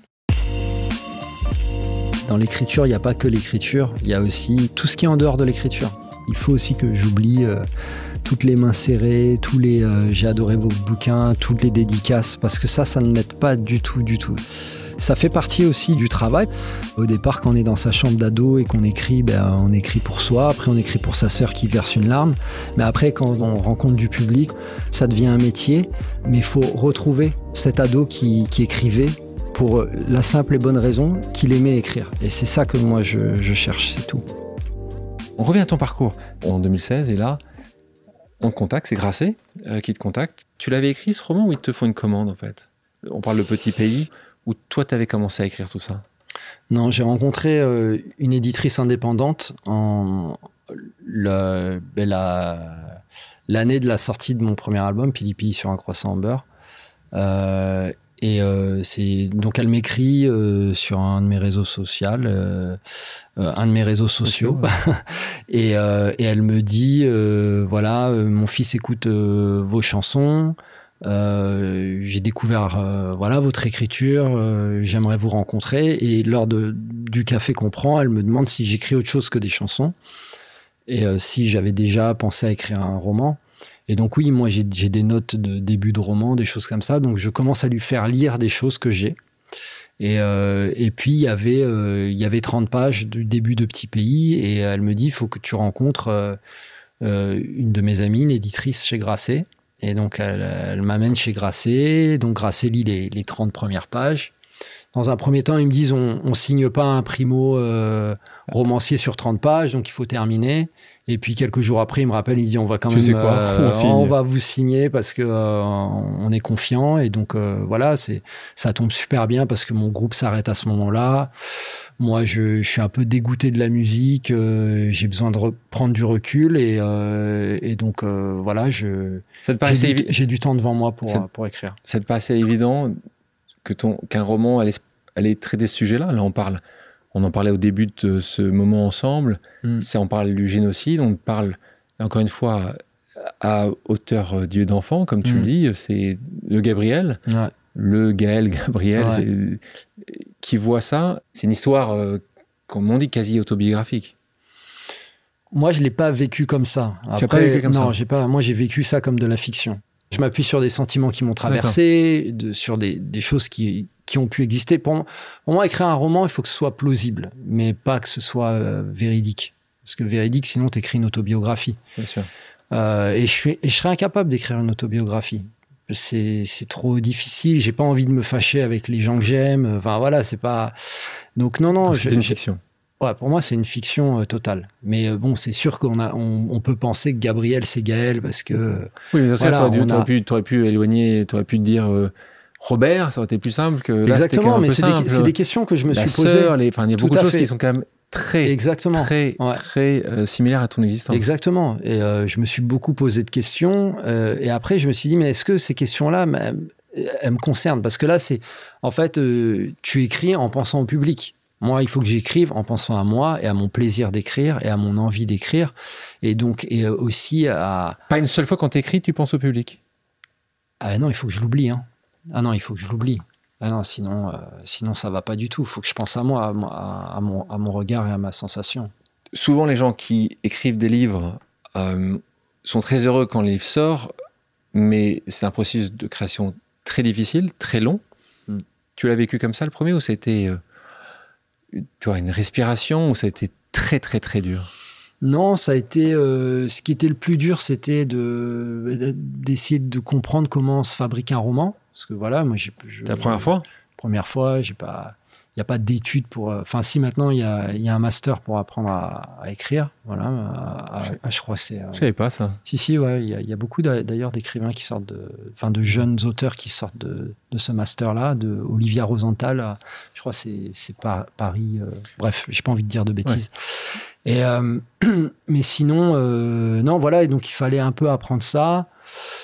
Il y a des blocages, euh, forcément, il y, a des, il y avait des choses un peu compliquées, mais je me suis aussi beaucoup amusé, quoi. Ça a été un. Enfin, je me, je me souviens pas que des moments compliqués. Après, bon, c'est sûr que moi, j'ai une écrit j'ai l'écriture plutôt euh, laborieuse quoi. Je suis pas quelqu'un qui euh, euh, qui écrit avec facilité. Le livre a un succès phénoménal Mm. parce que tu en vends combien en France Rappelle-moi? Je... Bon, je sais, en tout cas, enfin, je, je pense qu'on est, on, ouais, on est un, un million et, et, et quelques quoi. Voilà. Ouais. Donc le Ekelk est intéressant parce Ouais. que je rappelle que juste le Ekelk serait suffisant pour en faire un, un- un succès. Dans l'édition euh, et dans les livres, quand tu passes euh, 5 000, 10 000 exemplaires, c'est un grand succès. On, voilà, on parle aujourd'hui, euh, voilà, les marques Lévy et autres euh, très connus qui aujourd'hui vendent 200, 300, 400 000. Au-dessus d'un million, c'est rarissime, donc c'est vraiment un succès euh, fou. Euh, lauréat de 10 prix littéraires, donc c'est pas uniquement que tu as du succès et que les gens aiment ton prix, c'est qu'en fait, ça a des prix littéraires. Donc là aussi, Mhm. euh, dans ta manière d'écrire, dans ta plume, que je expliquais à aiguiser, c'est aussi un succès. Je pense que là, tu as dû être aussi très fier de toi. Je pense que tu es certainement très heureux du nombre de. Mais qu'est-ce qui te rendait plus heureux? C'est que tu fasses que tu vendes plus de un million d'exemplaires ou que tu sois reconnu par, euh, par une certaine profession? Ce qui me rend le plus heureux, c'est de plus avoir à me justifier de ce que je fais. C'est-à-dire que le succès, ça t'apporte euh, la tranquillité par rapport à, euh, à cette question. Et tu fais quoi dans la vie? Ah oui, tu fais ça, mais sinon, c'est quoi ton vrai boulot? Ou bien euh, quand tu vas, quand tu vas écrire, en gros, on dit bah, il écrit, mais c'est parce que euh, il veut être tout seul dans sa chambre. Là, le succès, ça t'enlève ça. C'est-à-dire, si tu dis que tu vas écrire, les gens acceptent que tu vas écrire et ils acceptent que c'est ton boulot. Ouais. Que... Donc, ça te légitime. C'est, pour moi, c'est ça le, le, le plus grand réconfort. Après, bien sûr, euh, matériellement, je veux dire, tu, tu vends un million, c'est, c'est génial, quoi, parce que fou. euh, tu, voilà, tu Parce peux... que tu touches quelques euros par bouquin, euh, donc même si. Non, mais voilà, c'est ça. Tu, tu- tu peux, tu ta peux vie ré- défi- voilà, ta vie a je peux réinvestir dans, dans ma musique. euh, je, voilà. Ta maman Ouais. Ton papa Ouais. Par rapport à ce succès immense, Mhm. ils, ils se reconnaissent euh, certainement dans certains personnages, que tu veuilles Ouais. ou, ou non, hein, c'est quand Ouais, même un peu le cas. Comment ils. Quand tu leur donnes. à- Moi, c'est quand, quand tu donnes le, le premier projet à ta maman, Le roman? Le roman, qu'elle le lit, tu es à Mhm. côté d'elle, tu sens. Elle te- que, tu, me- tu me dis quand elle t'appelle ou quand tu vas la voir Mais Elle m'appelle pas, je sais pas si elle l'a lu. Tu On n'en a déconnes. jamais parlé. Ah non, je te dis. Oh putain. Eh ouais, je sais pas du tout. Ok. Donc je sais pas, bien sûr, j'aimerais bien, j'aimerais bien qu'elle me dise euh, j'ai aimé. euh, Je- je- mais, je- euh, voilà, voilà. Il faut absolument, que- Ouais. il faut absolument qu'elle écoute ce podcast. euh. C'est quoi son prénom, maman Elle s'appelle Assunta. Ça, Il faut que tu écoutes ce podcast. Euh, et parce que je suis sûr qu'elle a lu le bouquin. Euh, Ouais, bah, il y a- et papa? il y a- il y a des- Ah Mon père, c'était drôle parce que il a lu euh, le roman une première fois et, et il a pensé que c'était notre vie. Et de- ouais, je suis pas le seul, voilà, c'est bien, je suis non, pas le mais seul. ouais, Bon, c'est lui, ça. en plus, c'est ton papa quand même. Mais voilà, et donc là, ça m'a, ça m'a, ça m'a choqué. Ça m'a choqué parce que je lui ai dit, mais tu ressembles pas du tout au personnage. Et, et j'ai vu quand même la force de d'un roman, c'est-à-dire que Les gens Euh, arrivent, ça, c'est- les gens se font leur propre roman. Mon père n'est pas du tout le Michel. Mon père s'appelle Patrice. Il n'est pas le Michel, Michel. de, de- du roman. Et il n'a pas la même vie. D'ailleurs, Michel dans le roman décède. hein. Euh, voilà, désolé Patrice de- est toujours, est toujours désolé vivant. de spoiler pour ceux qui n'ont pas lu le roman. ne lisez bon. pas. Bref. Mais euh, et je lui dis, écoute, on va pas, on va pas se disputer parce que en fait, je le pre- à ce moment-là, je le prenais mal parce que c'était le début. Euh, J'avais l'impression, en fait, si tu veux, de dire à quelqu'un qui crée un roman, bah, tu as écrit ton autobiographie, c'est comme si tu lui retirais. euh, le euh, talent imaginatif, c'est ça, son, bien sûr. mais son talent de, de raconter Bien une sûr. histoire. Parce que. Et donc, euh, mon père qui écrit aussi, parce qu'il écrit des pièces de théâtre, je lui dis, je, vraiment, ça me choquait qu'il n'arrive pas à, à saisir ça. Et donc, je lui ai demandé de le relire, il l'a relu. Et il m'a dit, mais bien sûr, désolé, c'est pas du tout, c'est pas ton histoire, c'est pas votre histoire, c'est pas notre histoire. Je suis même pas dans ton roman, euh, mais je pense que c'est une, une, émotion, tu vois, c'est une émotion qui, qui l'a traversé. Euh, succès qui amène ce qui peut arriver parfois un film. Mm. Donc euh, il y a un film qui s'appelle Petit Pays. T'es content de ce que ça donnait ce film-là? Ouais, très content. Je suis déjà, je suis très content de ma rencontre avec Eric Barbier. Euh, c'était une merveilleuse rencontre, euh, que je peux le considérer comme un ami aujourd'hui.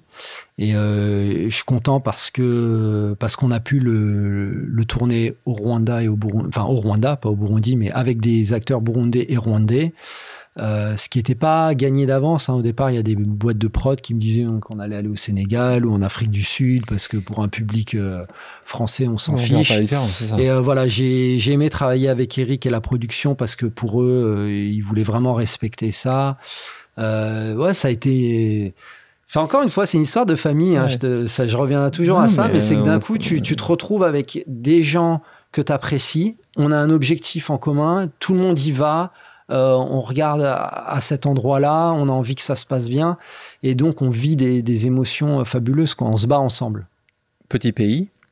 Moi, ah, il faut que tu me fasses ce plaisir-là, je suis désolé. Chanson que j'adore. Tu peux un petit refrain de Petit Pays? Pour un couplet, je vais pas te faire le refrain. Un couplet, mais j'adore. Une feuille et un stylo apaisent mes délires d'insomniaque, loin dans mon exil, petit pays d'Afrique des grands lacs. Remémorer ma vie naguère avant la guerre, trimant pour me rappeler mes sensations sans rapatriement.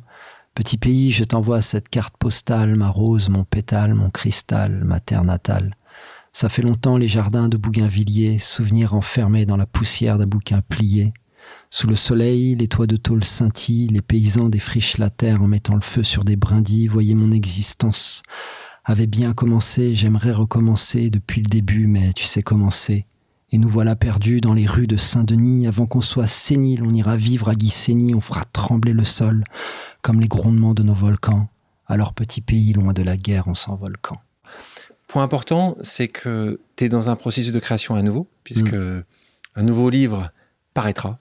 On met mm. pas de pression. Un jour, un jour, on sait, on fait attention. Tu sais, quand tu t'enfermes, je sais, quand tu t'enfermes, tu t'enfermes pour des bonnes raisons. Maintenant, c'est compliqué. quand tu pars, tu pars d'aussi haut, quand même des chances que ça peut être très bien, mais peut-être le million d'exemplaires, je crois d'ailleurs que c'est pas ça qui, te motive de toute façon. Pas du tout. Pas du tout, parce que c'est le succès. Pression quand même? Oui, il y a de la pression et ça fait partie de ce travail-là. Euh, dans l'écriture, il n'y a pas que l'écriture, il y a aussi ce travail d'oublier euh, bah, tout ce qui est en dehors de l'écriture. Ça, ça, fait partie du métier. C'est-à-dire, c'est pour ça qu'il faut aussi que j'oublie. Euh, toutes les mains serrées, tous les euh, j'ai adoré vos bouquins, toutes les dédicaces, parce que ça, ça ne m'aide pas du tout, du tout, du tout. Donc, euh, ça fait partie aussi du, du travail. Enfin, c'est, je découvre aussi, quoi. C'est euh, au départ quand on est dans sa chambre d'ado et qu'on écrit, ben, on écrit pour soi. Après, on écrit pour sa sœur qui, qui verse une larme. Mais après, quand voilà, qu'on a, on rencontre du public, on rencontre des gens, ben, d'un coup, il y a ça aussi qui arrive. Ça devient un métier. mais il faut retrouver euh, cet ado qui, écrivait pour la simple et bonne raison qu'il aimait écrire. Et c'est ça que moi je, cherche, c'est tout. Sur ce nouveau livre, on peut savoir le, thème? Non, je peux pas. Enfin, un petit truc, quelque chose, tu veux pas. Bah, je peux dire que c'est euh, un livre dont l'action va se passer au Rwanda, pas au Burundi comme petit pays, mais vraiment au Rwanda, et que c'est ma manière à moi euh, d'explorer aussi, voilà, mon histoire rwandaise. Ouais. On parlait de fans. Tu as des moments où tu es hyper fatigué, mais que tu vas quand même aller les voir après tes concerts à ces moments-là ou Comment tu gères cette, cette, cette base de, de, gens qui, qui, te disent qu'ils t'aiment? Euh, ben, Disons que, que moi, j'aime bien être attentif à ce que me disent les gens mais que c'est pas toujours évident parce que ça dépend du contexte. Euh, tu parles avec quelqu'un, mais il y a il y a dix personnes autour de toi qui attendent, qui et la personne te dit quelque chose d'important. Donc c'est pour ça, il y a une époque où je, après les concerts, j'allais toujours euh, voir les gens et euh, pour faire des dédicaces, etc. Et je me suis rendu compte que c'était plus dur ces moments-là que le concert en lui-même. Enfin, physiquement, émotionnellement, c'était beaucoup plus dur. Donc, donc j'ai arrêté euh, à ou à des rares exceptions quand c'est vraiment des petits festivals et que que je sens que on peut, je peux quand même avoir un, moment euh, particulier avec, avec les personnes une par une. Mais, mais sinon, oui, c'est ça qui est, qui est difficile. C'est un peu comme les réseaux sociaux. C'est-à-dire, les gens envoient des messages, mais il y en a tellement, parfois, qu'on ne peut pas répondre à, tout le monde et chacun a, des bonnes raisons. Donc, voilà, c'est ça, c'est toujours euh, c'est frustrant. Moi, j'avoue que c'est frustrant, donc c'est agréable quand je sais pas, j'arrive dans le métro et que je m'assois à côté de quelqu'un, euh, voilà, qui, qui, me dit qu'il aime bien ce que je fais. Et là, on peut vraiment discuter ou aller prendre un, café, euh, voilà. Parlons de métro. Toi, tu me rappelles quand, quand tu étais fan d'un d'un rappeur dont on a parlé tout à l'heure et que tu te mm. retrouves dans le métro et que tu me racontes l'histoire Ouais, ben. toi aussi, tu es fan. Exactement, bien sûr. Bah, moi, je suis fan de plein de gens. Et euh, oui, oui ben, ça, c'est. C'est vrai que moi aussi j'ai du mal à, aller vers une personne que j'aime pour lui dire que, que j'aime ce qu'elle fait, qui elle est. Et ça m'est arrivé dans le métro ouais, avec euh, Oxmo Puccino. Et euh, je l'avais jamais rencontré, c'était sur la ligne 2. Tu te souviens de la ligne 2 Tu te souviens d'entre entre quelle, quelle station et quelle station Je suis monté, c'était à Ménilmontant. Je, euh, dit non mais attends, c'est Oxmo, c'est incroyable, c'est c'est mon héros quoi. Et, euh, donc euh, je suis allé le voir, très très timide, et puis j'ai commencé à lui parler de, de voilà de l'affection que j'ai pour lui. Là on est longtemps là, on est en 2010, 2009, voilà, 2010. Ça, ouais, 2010. Euh, et, il avait entendu euh, une de mes chansons que j'avais sortie en clip et on n'avait pas encore sorti ah, l'album. Ouais. Et euh, il a été tellement classe, il m'a dit écoute, moi j'ai envie de t'aider. tu vas faire mes premières parties à la Cigale la semaine prochaine. Dans, le métro Dans le métro. Ouais. Et donc, moi, j'avais aucun plan. J'allais faire une sortie comme ça. Et d'un coup, il m'a offert son public. Et je peux dire que ça, c'est pas arrivé beaucoup dans, les rappeurs que j'ai croisés d'avoir autant de générosité qu'Oxmo Puccino. Ça a été pareil quand il a, il a fallu euh, avoir un, petit mot sur le sticker de l'album. Il, a, accepté alors qu'on a demandé à d'autres qui n'ont pas accepté. Euh, quand quand on a voulu faire une chanson avec lui, euh, il a accepté alors que voilà, il était à un niveau, il y en avait plein qui refusaient. Belle personne. Donc ouais, c'est toujours quelqu'un qui, qui, a, qui a été bienveillant et qui nous a qui m'a porté. Ouais là on est en 2022, tu sors un album euh, unique, éphémère, avec euh, Grand Corps Malade et Ben Mazué. Euh, donc c'est assez marrant parce que là, tu vois, dans Pause, alors là c'est surtout la chance que, nous avons avec mes auditrices et mes auditeurs, on vous aura eu tous les trois. Donc pour, mmh. pour vous qui m'écoutez, N'hésitez pas à réécouter celui ou d'écouter première fois celui de Ben Mazué, celui de Grand Corps Malade. Vous allez mettre les trois ensemble, ça y a un sacré mhm. Bupples. Et puis si vous rajoutez Moziman, aussi qui était, euh, qui était très présent justement sur cet album. Euh, mais avant, avant ça, euh, qu'on rentre sur ce projet-là, je te propose une nouvelle pause amicale. On l'écoute. Salut Gaël, c'est Fabien. Gaël, j'avais une question pour toi, peut-être la question la plus importante. Euh, Gaël, cette nuit-là, où tout est parti en vrille et où on a kidnappé un célèbre chanteur, j'aimerais savoir, à ton avis, c'est qui le plus fautif entre toi, Ben et moi? Évidemment, je pense que les torts sont partagés, mais je pense qu'il y en a un qui est plus fautif que les autres. Et moi, personnellement, je pense que c'est toi. Voilà, je voulais te dire. Maintenant, euh, à toi de me dire ce que, ce que tu en penses. Euh, faut que tu dises la vérité. ouais, faut que je dise la vérité. Non, je suis assez d'accord avec lui. Parce que euh, c'est moi qui suis violent. Franchement, faut arrêter d'être violent, quoi. Ouais. Mais bon. je vais m'arrêter là. Mais bon. Le mec, il mérite, ça que tu veux dire Non, non, c'est pas ça. Mais c'est qu'attends, ils m'ont quand même poussé, quoi. Il avait qu'à pas voler la, la victoire. la victoire. Donc, c'est l'histoire. Donc, merci, merci Fabien. Euh, et on l'entend, Fabien, qui est dans sa voiture. Peut-être il est toujours dans sa voiture. Il est souvent dans sa voiture, Fabien. Il aime bien la voiture. Toi, c'est peut-être comme, comme, toi, il a, il a, il a fait ses textes dans, dans, sa voiture, mais en plus, on le sait, il, est sur beaucoup de projets, comme d'habitude, beaucoup de projets, son film, son nouvel album. Mm. Sa tournée. sa tournée, euh, voilà. Ses enfants. Ses enfants. Julia, son épouse. Tout à fait. Je l'adore, je l'adore, je kiffe. Il est, il est exceptionnel. Euh, on a la chance d'avoir des gens exceptionnels qui ont beaucoup de succès. Et tout à l'heure, tu me parlais parfois des gens qui ne redonnent pas c'est bien l'inverse du spectre, euh, Fabien. Il ah passe son temps à ah donner, à redonner, à faire attention. quand lui aussi, euh, il, est bien parfois qu'il fasse un peu attention à lui, un peu plus attention à lui de temps en temps. On est sur ce projet éphémère. Projet éphémère, trois potes qui pensent à ce moment-là en disant tiens, on va faire un truc de dingue. Raconte pour les gens qui nous écoutent, pour les gens qui n'ont pas écouté, euh, je vous conseille d'acheter l'album, de regarder sur les plateformes d'écoute euh, éphémères. Euh, raconte-nous un peu justement la genèse de ce projet. À ce moment, qui, est le premier qui fait signe à l'autre bah, c'est Fabien qui nous envoie un, message par WhatsApp. Parce le WhatsApp, le célèbre WhatsApp. parce qu'il a discuté avec Jean Rachid, son manager, et ils se sont dit mais pourquoi vous feriez pas une dinguerie ensemble tous les trois et euh, donc c'était ça. Euh, le, ils se sont dit tiens, on pourrait s'enfermer dans un studio quelques jours et voir ce qui ce qu'il advient. Combien de secondes tu mets pour dire oui? En moi, c'est immédiat. Hein. Tout de suite. Ah ouais, moi je reçois le texto. Euh. Le processus de création. Vous prenez un thème. Ouais. Et donc chacun partait dans son côté faire une partie parce que l'objectif c'était que tous les trois pour chaque chanson, il y en a six, il y en a sept, rappelle-moi. Il y en a sept. Ouais. Il y en a sept. Y en avoir six, je crois qu'il y en a eu un septième. Euh, comment ça s'est passé? Bah non, on s'était dit qu'il fallait que on soit tous les trois sur toutes les chansons, pour pas se retrouver dans une situation où je sais pas une radio dise euh, on va diffuser celle-là et qu'il en manque un, ça, ça, aurait été dommage.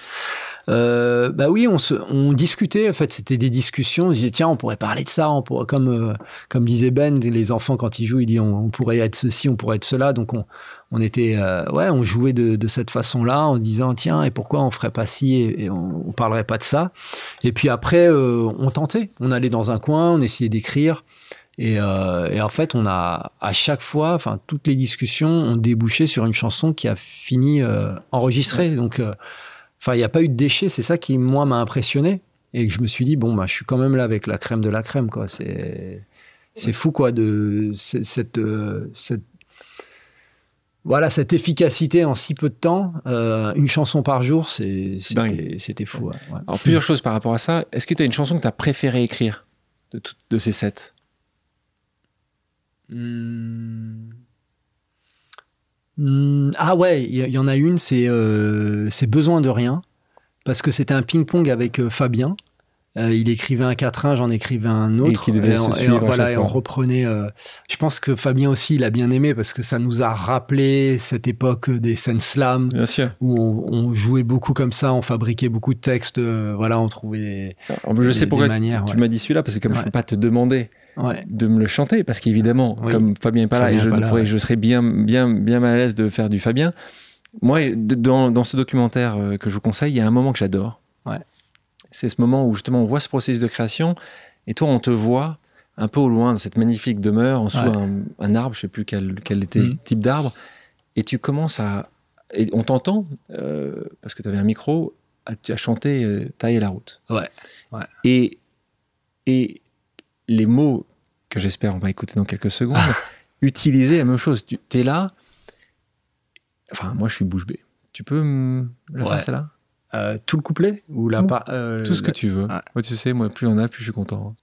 Je vais faire des milliers de miles me languir de mille romans, m'arrimer au rythme l'enlire, en moi la calme de milliers de mots admirer le monde, la lune, l'onde de la mer, au loin la lumière de l'aube sur l'eau en naviguant d'île en îlot, éviter les vagues et livrer combat à l'hydre du mal, j'ai vidé les larmes de longue date, j'habite le large, satifé de l'or des jours qui passent pour raviver l'âme, marcher le feu dans la lanterne jusqu'à l'Alibella. Bam eh ben c'est kiffant. Euh, et, ce moment-là, on te voit marcher, tout ça, dans, ce, dans un cadre qui est très différent de, de ces paroles, qui sont des paroles extrêmement fortes.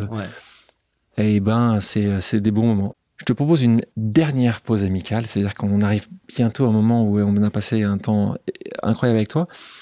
Une dernière pause amicale de quelqu'un dont tu as parlé tout à l'heure. Bonjour Gaël. Euh, une petite question sur l'art et la politique.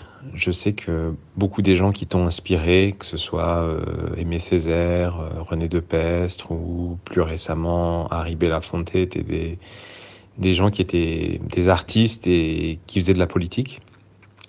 Est-ce que toi aussi tu, tu, considères que ton geste artistique est, est politique? Et est-ce que tu peux nous en parler un peu? Donc, qui est cette personne? C'est euh, bah, mon meilleur ami, Shaheen. Ton meilleur ouais. Donc, merci Shaheen d'avoir pris le temps de, de poser cette question et il te connaît donc évidemment très bien. Alors, geste artistique, politique? Euh, Oui, euh, pour moi, de toute façon, euh, prendre la parole, c'est politique, faire de l'art, c'est politique. voilà, même quand tu le veux pas, c'est politique. Si tu as décidé de ne pas parler du monde, c'est une décision. Voilà. Et si tu as décidé d'en parler, c'est une décision. Donc, Tu, penses que, tu penses que tous les artistes pensent comme toi? Non.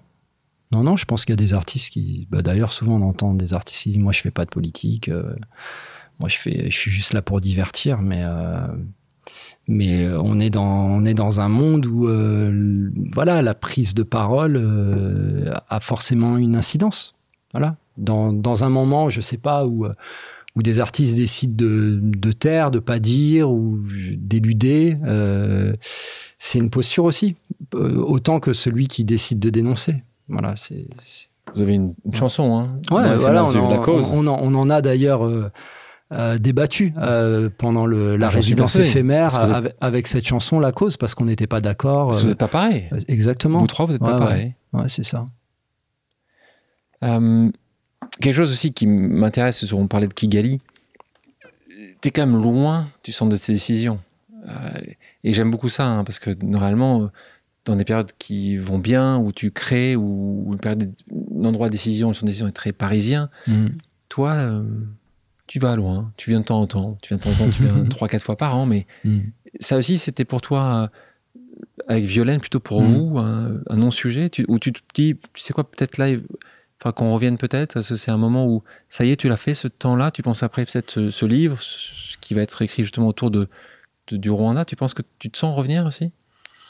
Oui, enfin moi j'ai pas l'impression d'être parti, tu vois, parce que comme comme tu dis, je reviens, donc euh, c'est c'est pas comme dans mon enfance où euh, Oui, bien les sûr. distances étaient. Non, bah, disons que Ton- ta- là, ta- ton- ton- a- famille n'est pas là, ça je veux dire. Ouais, ouais. Mais il y a, il y a quelque chose quand même qui, euh, qui était important pour nous et que, et que moi j'ai l'impression de réussir. C'est de- c'est d'offrir à, à mes filles, euh, donc à nos enfants, euh, deux pays. Elles euh, elles vont pas les mettre en opposition, elles vont pas se dire euh, je suis plus ceci que cela. Elles, les vivent les deux pleinement. Et, euh, et la France, elles auront le temps de, pas, de venir faire des études, de- peut-être de travailler.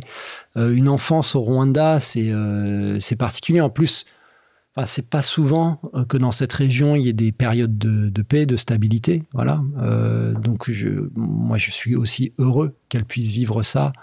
Euh, un, Rwanda euh, stable, euh, un pays qui se construit, qui se reconstruit. Voilà. Je propose maintenant une pause musicale. Gaël, quelle est ta chanson culte? Redemption Song de Bob Marley.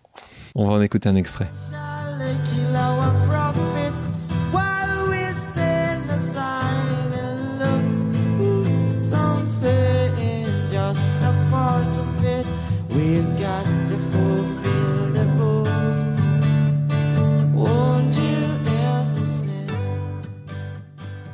Pour terminer, passons à une pause flash. J'ai deux propositions pour toi. Tu as un seul choix possible.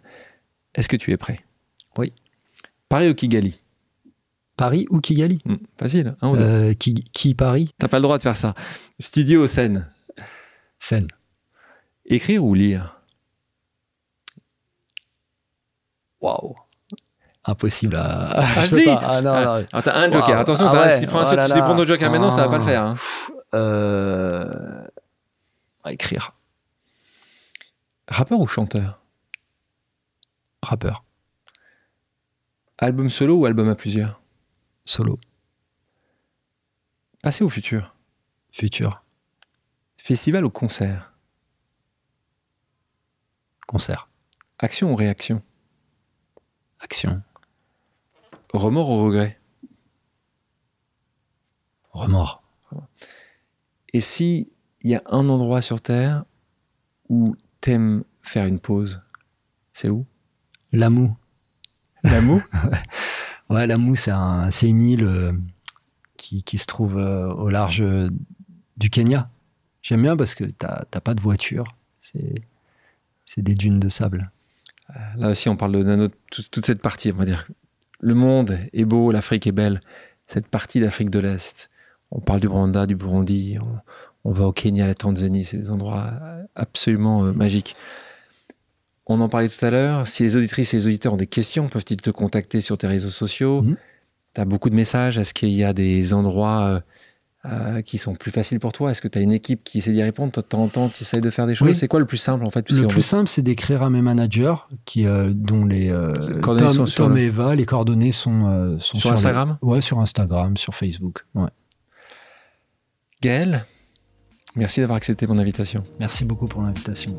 Merci à toutes et à tous d'avoir pris le temps de faire une pause avec nous. J'espère que l'émission vous a plu, inspiré ou fait réfléchir. Si c'est le cas, je compte sur vous pour le partager avec vos proches, laisser un commentaire et mettre la note de 5 étoiles sur les plateformes d'écoute. Si vous voulez me suggérer des invités ou simplement me faire part de retours, vous pouvez me contacter via LinkedIn en tapant Alexandre Mars ou bien m'écrire à l'adresse suivante, le podcast pause at gmail.com.